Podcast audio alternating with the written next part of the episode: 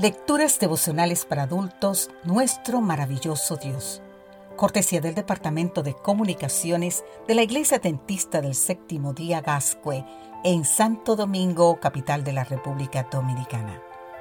En la voz de Sarat Arias. Hoy, 25 de enero, usa lo que tienes. Jueces capítulo 3, versículo 31 nos dice, el sucesor de Aod fue Sangar hijo de Anat, quien derrotó a 600 filisteos con una vara para arrear bueyes. También él liberó a Israel. Cuando Sangar salió de su casa para arrear la yunta de bueyes de su familia, nunca imaginó la magnitud del desafío que le tocaría enfrentar. Ese día, el hijo de Anat se enfrascó en una lucha desigual con los filisteos y apenas con una aguijada de bueyes hirió a 600 enemigos del pueblo de Dios. Una aguijada de bueyes, según el diccionario de la Real Academia Española, es una vara larga que en un extremo tiene una punta de hierro con que los polleros pican a la yunta. ¿A quién se le puede ocurrir enfrentar a un ejército con solo una vara? A Sangar su acción heroica liberó a Israel del yugo opresor y de acuerdo al diccionario bíblico adventista, permitió que los caminos que habían estado bajo el control de los opresores pudieran ser transitados libremente por los hebreos. El nombre de este desconocido personaje bíblico apenas se menciona en dos versículos, jueces capítulo 3 versículo 31 y en el versículo capítulo 5, el versículo 6.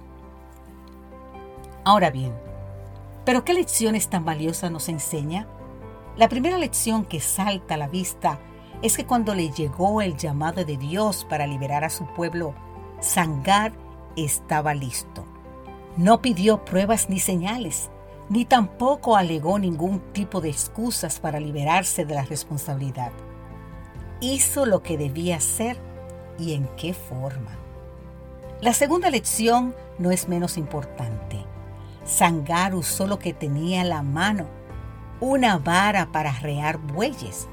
Así nos cuenta el libro de jueces capítulo 3, el versículo 31. Y con ella hirió a 600 filisteos. Tal como lo indica Matthew Henry, aunque se trataba de un arma ordinaria, esa guijada de bueyes logró más con la bendición de Dios de lo que sin la bendición de Dios logró la espada de Goliat.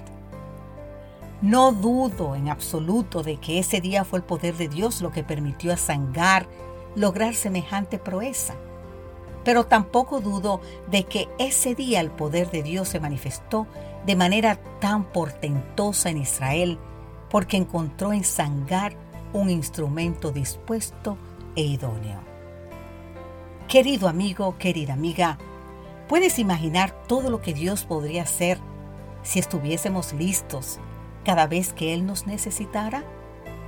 Todo lo bueno que sucedería si a alguien que al igual que a Sangar echáramos mano de los pocos o muchos recursos que Dios ha puesto en nuestras manos? ¿Qué tal si dejamos de quejarnos por lo que no tenemos y comenzamos a usar los recursos que tenemos con el poder de Dios para la gloria de Dios. Digamos entonces, Señor, no importa si mis talentos son poco o muchos, capacítame para usarlos hoy de un modo que glorifiquen tu nombre. Amén.